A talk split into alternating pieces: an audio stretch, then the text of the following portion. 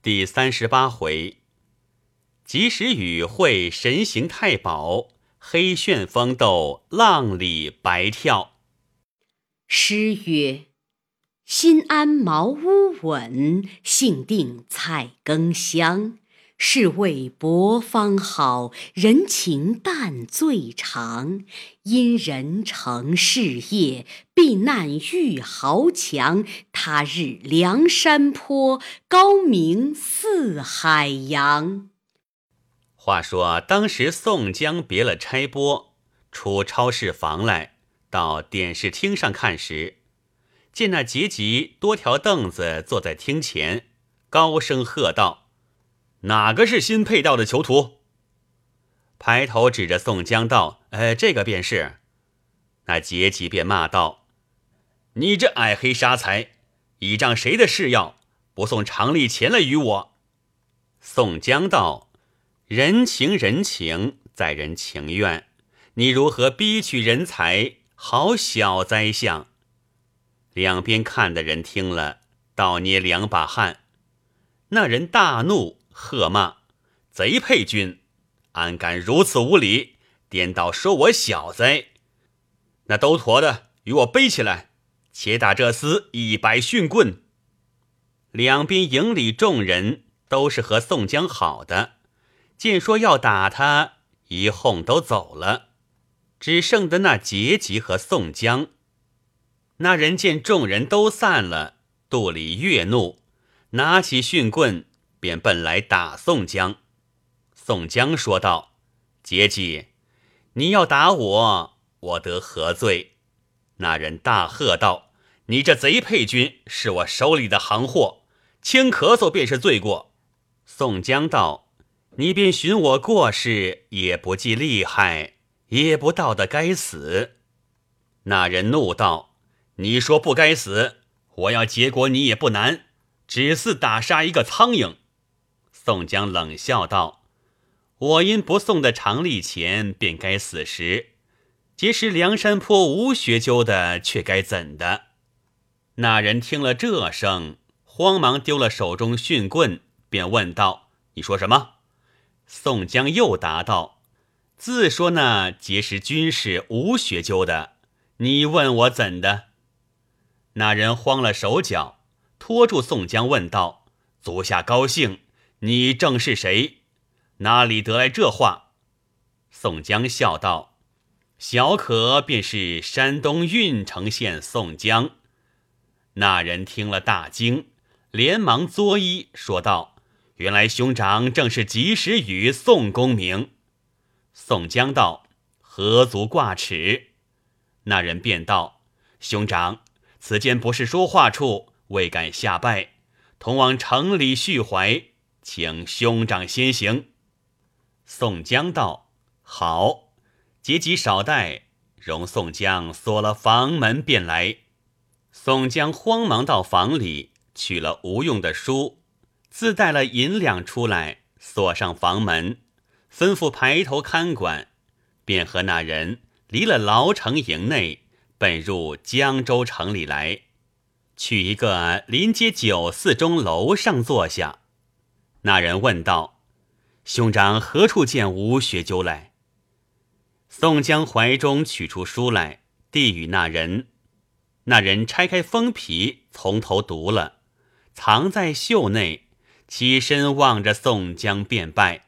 宋江慌忙打礼道：“世间言语冲撞，休怪休怪。”那人道：“小弟只听得说，有个姓宋的。”发下牢城营里来，往常时但是发来的配军，常例送银五两。今番已是十数日不见送来，今日是个闲暇日头，因此下来取讨，不想却是仁兄。恰才在营内，甚是言语冒读了哥哥，万望恕罪。宋江道：“差拨亦曾常对小可说起大名。”宋江有心要拜师尊严，又不知足下住处，已无因入城，特地只等尊兄下来，要与足下相会一面，以此耽误日久。不是为这无量银子，不舍得送来，只想尊兄必是自来，故意言哀。今日幸得相见，以为平生之愿。说话的那人是谁？便是吴学究所见的江州两院押牢节级代院长戴宗。那时故宋时，金陵一路节级都称呼家长，湖南一路节级都称呼作院长。原来这戴院长有一等惊人的道术，但出路时机书飞报紧急军情事。把两个甲马拴在两只腿上，做起神行法来，一日能行五百里；把四个甲马拴在腿上，便一日能行八百里。因此，人都称作神行太保戴宗。更看他生得如何，但见。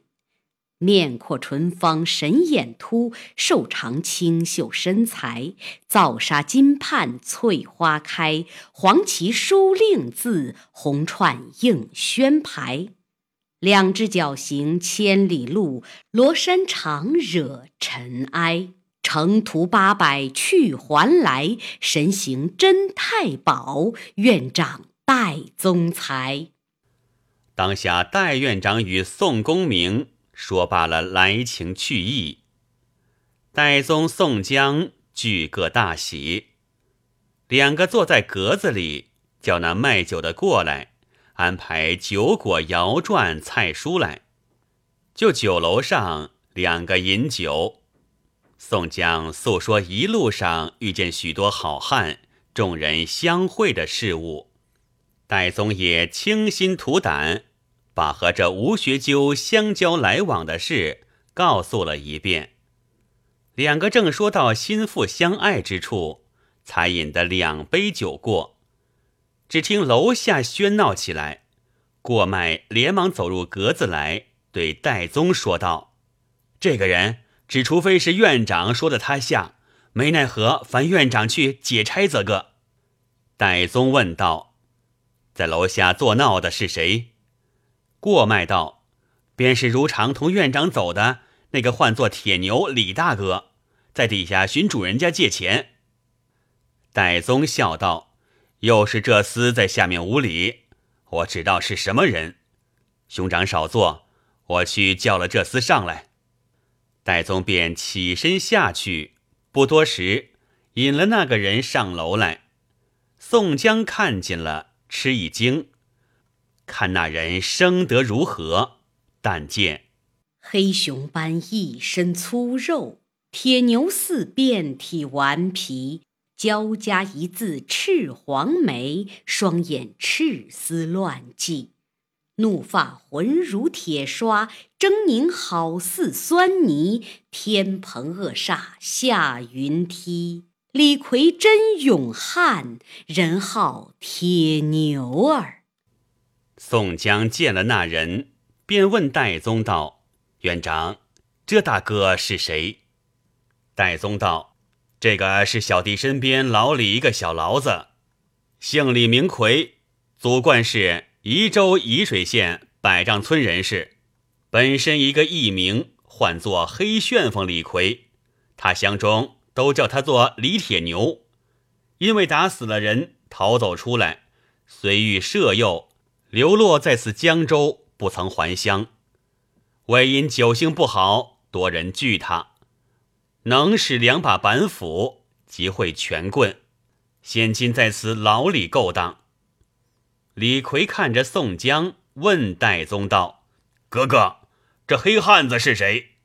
戴宗对宋江笑道：“牙死，你看这厮那么粗鲁，全不识些体面。”李逵便道。我问大哥，怎的是粗鲁？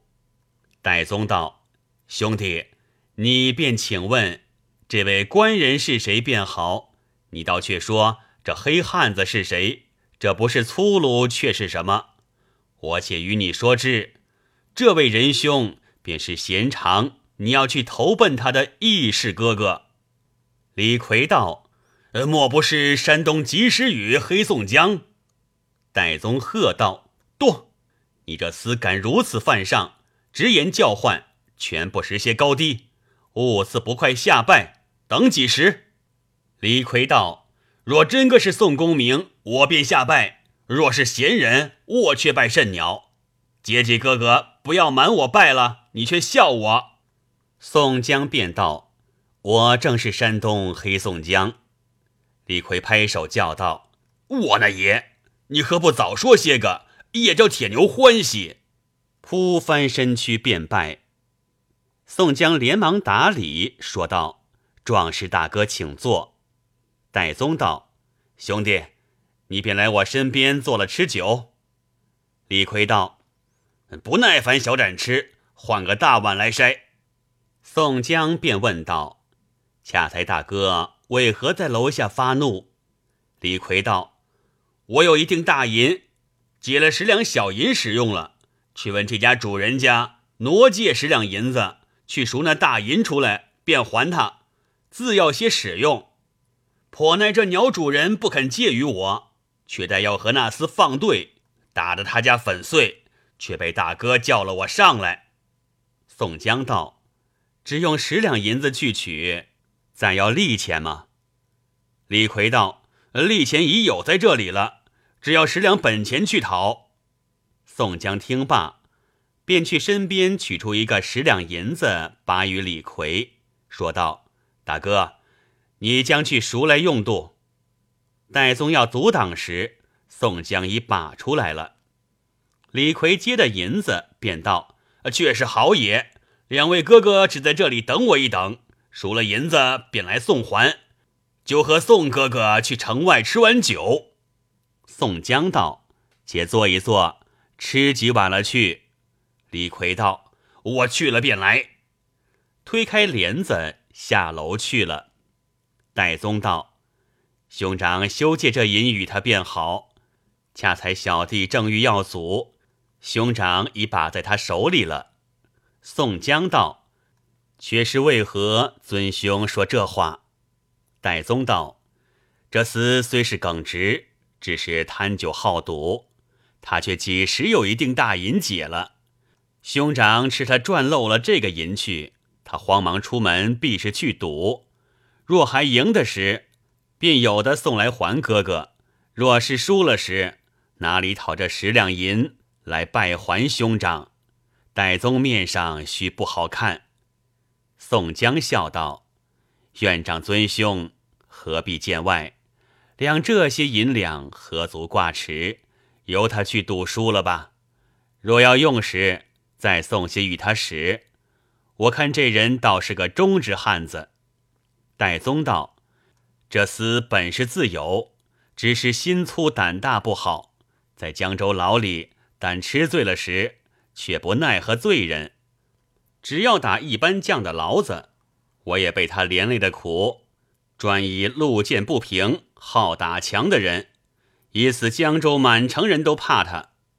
有诗为证：天性由来太恶粗，江州人好立凶徒。他时大战屠龙手，史时人中大丈夫。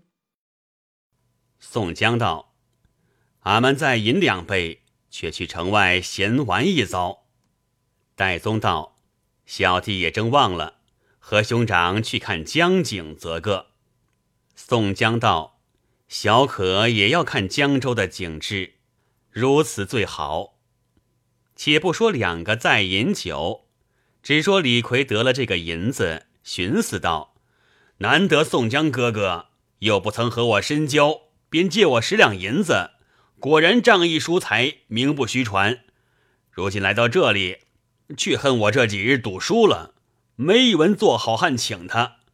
如今得他这十两银子，且将去赌一赌，倘或赢得几贯钱来，请他一请也好看。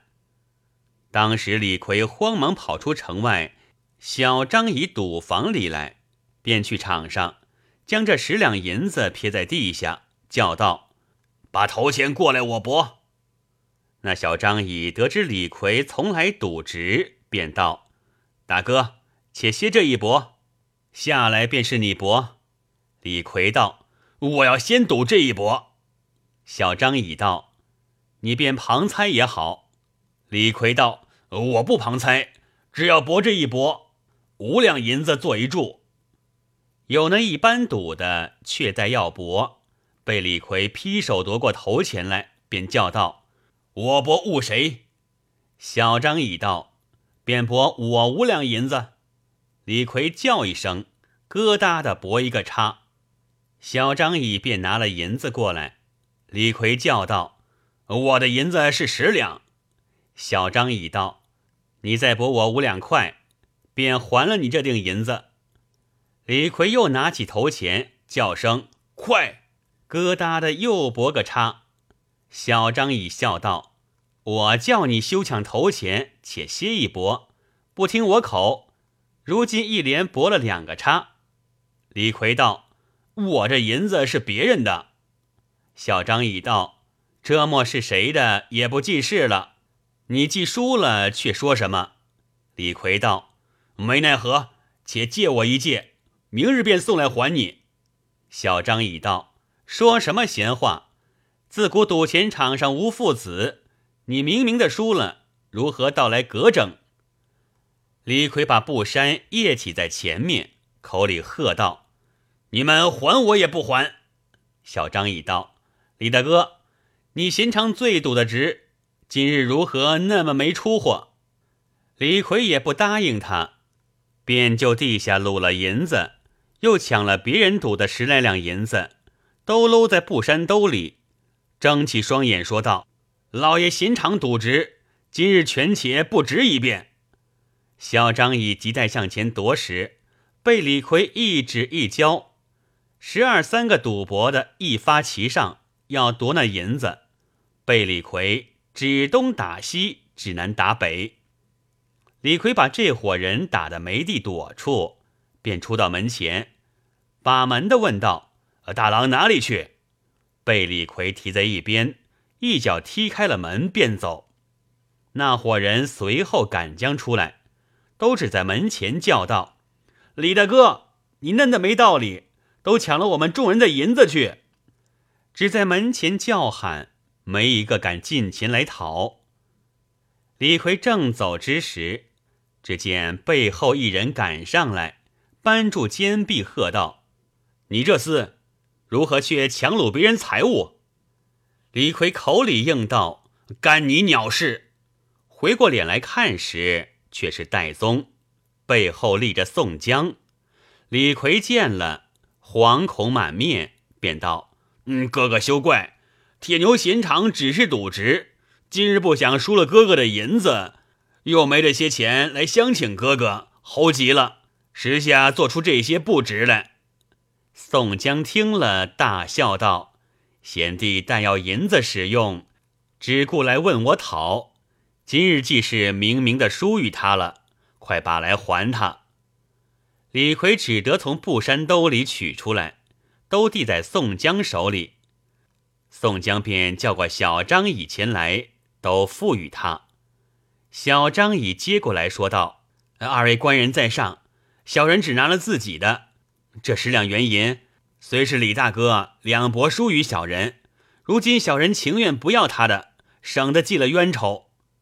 宋江道：“你只顾将去，不要记怀。”小张乙哪里肯？宋江便道：“他不曾打伤了你们吗？”小张乙道：“讨头的、给钱的和那把门的，都被他打倒在里面。”宋江道：“既是嫩的。”就与他众人坐江西前，兄弟自不敢来了，我自着他去。小张已收了银子，拜谢了回去。宋江道：“我们和李大哥吃三杯去。”戴宗道：“前面靠江有那琵琶亭酒馆，是唐朝白乐天古迹，我们去亭上酌三杯，就观江景。”有诗为证：“白复高峰是墨家，画船秋水听琵琶。玉书老眼求沉寂，孤鹜齐飞待落霞。”宋江道：“可于城中买些摇转之物将去。”戴宗道：“不用，如今那亭上有人在里面卖酒。”宋江道：“嫩的时却好。”当时三人便往琵琶亭上来，到得亭子上看时，一边靠着浔阳江，一边是店主人家房屋。琵琶亭上有十数副座头，戴宗便捡一副干净座头，让宋江做了头位。戴宗坐在对席，肩下便是李逵。三个坐定，便叫酒保铺下菜蔬果品、海鲜暗酒之类。酒保取过两樽玉壶春酒，此是江州有名的上色好酒，开了泥头。宋江纵目一观，看那江上景致时，端地是景致非常。但见云外瑶山耸翠。江边远水翻银，隐隐沙汀飞起几行鸥鹭，悠悠别浦撑回数只渔舟。红蓼滩头，白发公垂钩下钓；黄芦岸口，轻骑童目睹骑牛。翻翻雪浪拍长空，拂拂凉风吹水面。紫霄峰上接穹苍，琵琶亭畔临江岸。四围空阔，八面玲珑，栏杆影尽玻璃，窗外光浮玉壁。昔日乐天生驾重，当年司马。泪痕多。当时三人坐下，李逵便道：“酒把大碗来筛，不耐烦小盏家吃。”戴宗喝道：“兄弟好村，你不要作声，只顾吃酒便了。”宋江吩咐酒保道：“我两个面前放两只盏子，这位大哥面前放个大碗。”酒保应了下去。取只碗来，放在李逵面前，一面筛酒，一面铺下摇转。李逵笑道：“还真个好个宋哥哥，人说不差了，便知我兄弟的性格。结拜的这位哥哥也不枉了。”酒保斟酒，连筛了五七遍。宋江因见了这两人，心中欢喜，吃了几杯。忽然心里想要鱼辣汤吃，便问戴宗道：“这里有好鲜鱼吗？”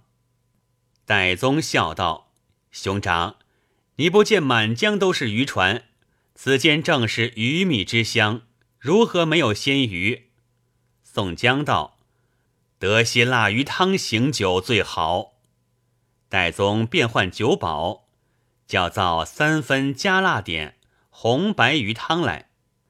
请客造了汤来，宋江看见道：“美食不如美器，虽是个酒肆之中，端地好整齐器皿。”拿起箸来，相劝戴宗、李逵吃，自也吃了些鱼，呷了几口汤汁。李逵也不使箸，便把手去碗里捞起鱼来，和骨头都嚼吃了。宋江看见，忍笑不住，再呷了两口汁，便放下箸不吃了。戴宗道：“兄长，已定这鱼腌了，不中仁兄吃。”宋江道：“便是不才酒后，只爱口鲜鱼汤吃，这个鱼真是不甚好。”戴宗应道：“便是小弟也吃不得，是腌的，不中吃。”李逵嚼了自碗鲤鱼，便道：“两位哥哥都不吃，我替你们吃了。”便伸手去宋江碗里捞姜过来吃了，又去戴宗碗里也捞过来吃了，滴滴点点淋一桌子汁水。宋江见李逵把三碗鱼汤和骨头都嚼吃了，便叫酒保来吩咐道：“我这大哥。”像是妒鸡，你可去大块肉切二斤来与他吃。少客一发算钱还你。”酒保道：“小人这里只卖羊肉，却没牛肉，要肥羊尽有。”李逵听了，便把鱼汁劈脸泼将去，淋得酒保一身。戴宗喝道：“你又做什么？”李逵应道：“颇耐这厮无礼，欺负我只吃牛肉，不卖羊肉与我吃。”酒保道：“小人问一声，也不多话。”宋江道：“你去只顾切来，我自还钱。”酒保忍气吞声，去切了二斤羊肉，做一盘姜来，放在桌子上。李逵见了，也不谦让，大把家抓过，只顾吃，拈指间把这二斤羊肉都吃了。宋江看了道：“壮哉，真好汉也！”李逵道：“这宋大哥便知我的鸟意，吃肉不强似吃鱼。”戴宗叫酒保来问道：“却才鱼汤，家生甚是齐整，鱼却腌了，不中吃。别有甚好鲜鱼时，另造些辣汤来与我这位官人行酒。”酒保答道：“不敢瞒院长说，这鱼端地是昨夜的，今日的活鱼还在船内，等鱼牙主人不来，未曾敢脉动，因此。”未有好鲜鱼，李逵跳起来道：“我自去讨两尾活鱼来与哥哥吃。”戴宗道：“你休去，只让酒保去回几尾来便了。”李逵道：“船上打鱼的不敢不与我，值得什么？”戴宗拦挡不住，李逵一直去了。戴宗对宋江说道：“兄长。”休怪小弟引这等人来相会，全没些个体面，羞辱杀人。宋江道：“他生性是嫩地，如何叫他改的？我倒敬他真实不假。”两个字在琵琶亭上笑语说话取乐。诗曰。盆内烟景出尘寰，江上峰峦拥际还。明月琵琶人不见，黄芦苦竹暮朝还。却说李逵走到江边看时，见那渔船一字排着，约有八九十只，都揽系在绿杨树下。船上渔人。有斜枕着船梢睡的，有在船头上结网的，也有在水里洗浴的。此时正是五月半天气，一轮红日将及晨曦，不见主人来开仓卖鱼。李逵走到船边，喝一声道：“你们船上活鱼，把两尾来与我。”那渔人应道：“我们等不见鱼牙主人来。”不敢开仓，你看那刑犯都在岸上坐地。李逵道：“等什么鸟主人？先把两尾鱼来与我。”那渔人又答道：“纸也未曾烧，如何敢开仓？哪里先拿鱼与你？”李逵见他众人不肯拿鱼，便跳上一只船去。渔人哪里拦挡得住？李逵不醒的船上的事。只顾便把竹耙篾一拔，渔人在岸上只叫的罢了。李逵伸手去黄板底下一脚摸时，哪里有一个鱼在里面？原来那大江里的渔船，船尾开半截大孔，放江水出入，养着活鱼，却把竹耙篾拦住，以此船舱里活水往来，放养活鱼。因此江州有好鲜鱼。这李逵不醒的，倒先把竹耙篾提起了，将那一舱活鱼都走了。李逵又跳过那边船上去拔那竹篾，那七八十余人都奔上船，把竹篙来打李逵。李逵大怒，焦躁起来，便脱下布衫，里面单单系着一条棋子儿不烧。见那乱竹篙打来，两只手一架，早抢了五六条在手里，疑似扭葱般都扭断了。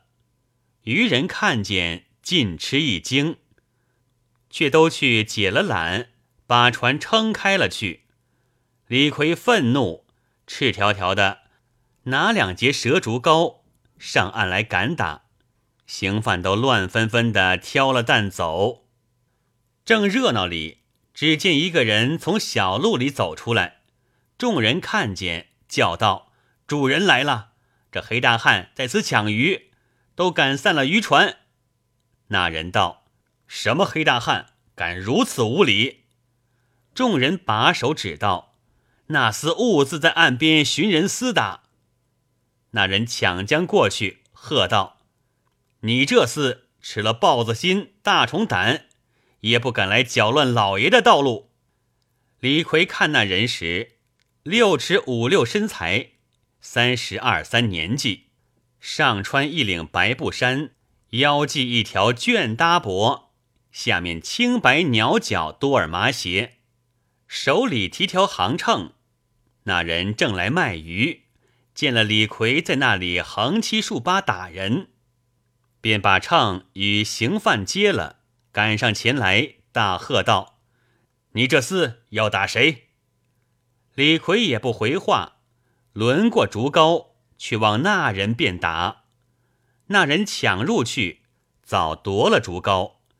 李逵便一把揪住那人头发，那人便奔他下三面要跌李逵，怎敌得李逵水牛般气力，直推将开去，不能够拢身。那人便往肋下啄得几拳，李逵哪里啄在意里？那人又飞起脚来踢，被李逵只把头按将下去，提起铁锤大小拳头去那人脊梁上擂鼓也似打，那人怎生挣扎？李逵正打嘞，一个人在背后劈腰抱住，一个人便来帮助手，喝道：“使不得，使不得！”李逵回头看时，却是宋江、戴宗。李逵便放了手，那人略得脱身，一道烟走了。戴宗埋怨李逵道：“我叫你休来讨鱼，又在这里和人厮打，倘或一拳打死了人，你不去偿命坐牢？”李逵应道：“你怕我连累你？我自打死了一个，我自去承担。”宋江便道：“兄弟休要论口，坏了义气。拿了布衫，且去吃酒。”李逵向那柳树根头拾起布衫，搭在胳膊上，跟了宋江、戴宗便走。行不得十数步，只听得背后有人叫骂道：“黑沙财，今番来和你见个输赢。”李逵回转头来看时，便是那人脱得赤条条的，便扎起一条水盔，露出一身雪练也似白肉，头上除了金泽，显出那个穿心一点红翘角来，在江边独自一个，把竹篙撑着一只渔船赶将来，口里大骂道：“千刀万剐的黑沙财，老爷怕你的不算好汉，走的不是好男子。”李逵听了，大怒，吼了一声，撇了布衫，强转身来。那人便把船略拢来，凑在岸边，一手把竹篙点定了船，口里大骂着。李逵也骂道：“好汉便上岸来！”那人把竹篙去李逵腿上便说，撩拨的李逵火起，拖的跳在船上。说时迟，那时快。那人只要诱得李逵上船，便把竹篙往岸边一点，双脚一蹬，那只渔船疑似狂风飘败叶，箭也似投江心里去了。李逵虽然也识的水，却不甚高，当时慌了手脚。那人也不叫骂，撇了竹篙，叫声：“你来，今番和你定要见个输赢。”便把李逵胳膊拿住，口里说道：“且不和你厮打，先叫你吃些水。”两只脚把船只一晃，船底朝天，英雄落水。两个好汉扑通的都翻筋斗撞下江里去。宋江、戴宗急赶至岸边，那只船已翻在江里，两个只在岸上叫苦。江岸边早拥上三五百人，在柳荫树下看，都道：“这黑大汉今番却着了道，便挣扎的性命也吃了一肚皮水。”宋江、戴宗在岸边看时，只见江面开处，那人把李逵提江起来，又淹江下去。两个正在江心里面清波碧浪中间，一个显浑身黑肉，一个露遍体双肤，两个打作一团，搅作一块。江岸上那三五百人贪看，没一个不喝彩。论这两个好汉时，但见。一个是沂水县成精异物，一个是小孤山作怪妖魔。这个似苏团结救肌肤，那个如炭屑凑成皮肉。一个是色衣人鬼，一个体暗更新。那个如山东瑞雪重铺，这个似半夜阴云轻照。一个是马陵关白蛇托化。一个是赵元帅黑虎投胎，这个似万万锤打救银人，那个如千千火炼成铁汉；一个是五台山银牙白象，一个是九曲河铁甲老龙，这个如不期罗汉显神通，那个似欲念金刚施勇猛。一个盘旋良久，汗流遍体蹦珍珠；一个揪扯多时，水浸浑身清墨汁。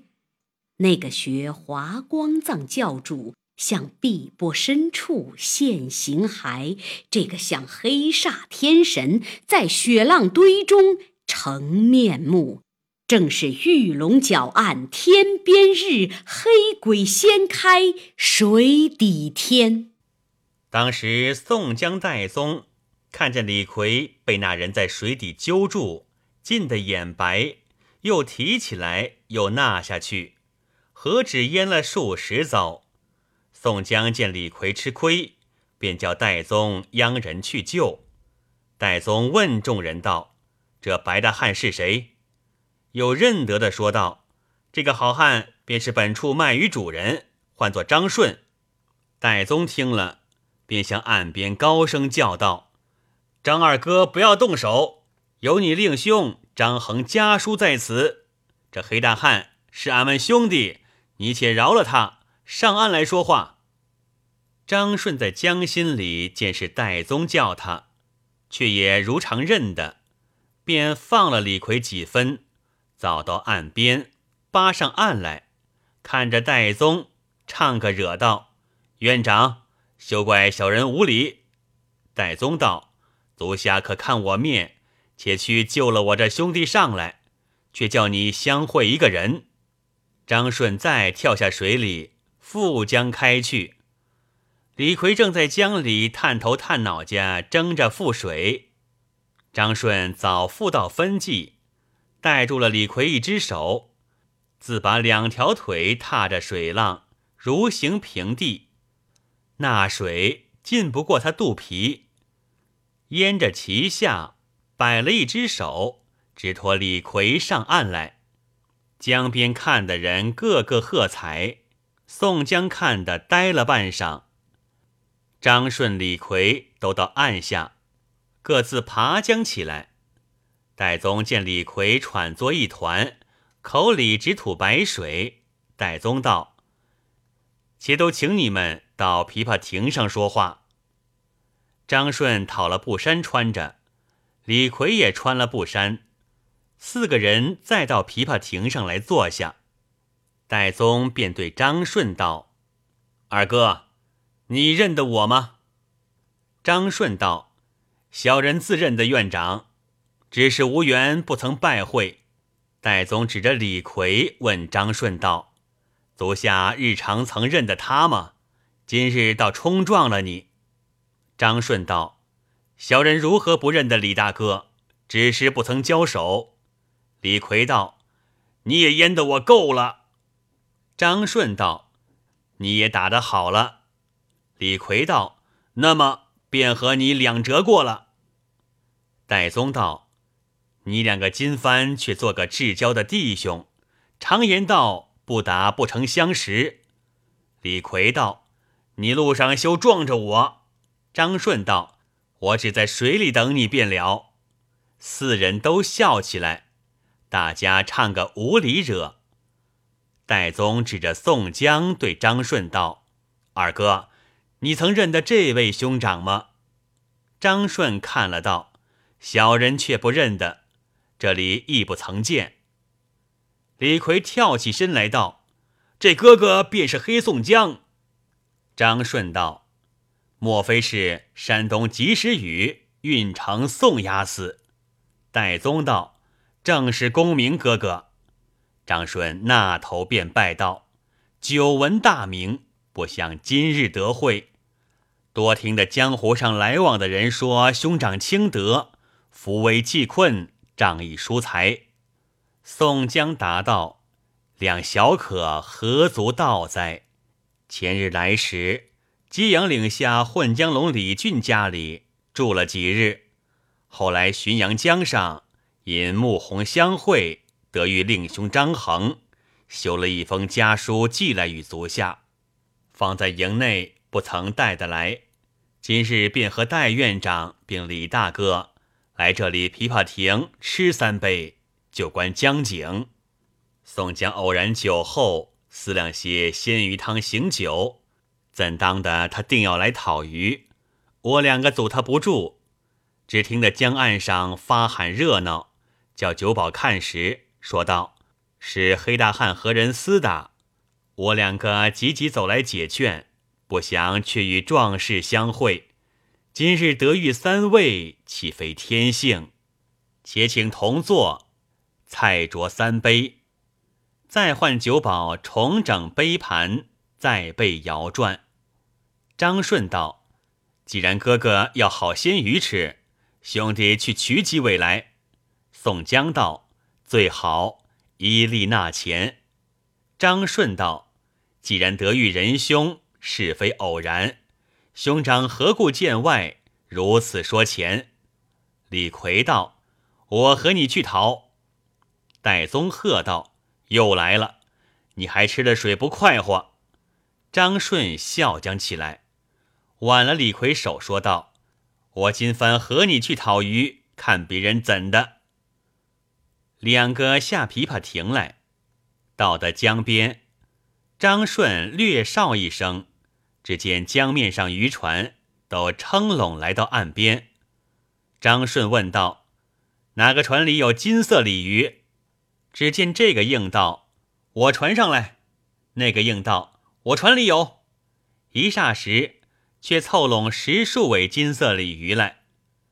张顺选了四尾大的，把柳条穿了，先叫李逵将来亭上整理。张顺自点了刑犯，吩咐小伢子去把秤卖鱼。张顺却自来琵琶亭上陪侍宋江。宋江谢道：“何须许多？但此一尾也十分够了。”张顺答道：“些小微物何足挂齿？兄长食不了时，将回行馆做下饭。”两个续齿。李逵年长，做了第三位；张顺做第四位。再叫酒保讨两樽玉壶春上色酒来，并些海鲜、暗酒、果品之类。四人正饮酒间，张顺吩咐酒保把一尾鱼做辣汤，用酒蒸一尾，叫酒保切块。四人饮酒中间，各叙胸中之事。正说的入耳，只见一个女娘，年方二八，穿一身纱衣，来到跟前，深深的道了四个万福。宋江看了那个女子时，生的如何？但见冰肌玉骨，粉面酥胸，杏脸桃腮，酝酿出十分春色；柳眉星眼，装点就一段精神。花月仪容，蕙兰情性，心地里百灵百丽，身材儿不短不长，声如莺啭乔林。体似燕穿新柳，正是春睡海棠惜小露，一枝芍药醉春风。那女娘倒把万福，顿开喉音便唱。李逵正待要卖弄胸中许多豪杰的事物，却被他唱起来一脚，三个且都听唱，打断了他话头。李逵怒从心上起，恶向胆边生，跳起来，把两个指头去那女娘子额上一点，那女子大叫一声，蓦然倒地。众人近前看时，只见那女娘子桃腮似吐，谈口无言。未知五脏如何，先见四肢不举。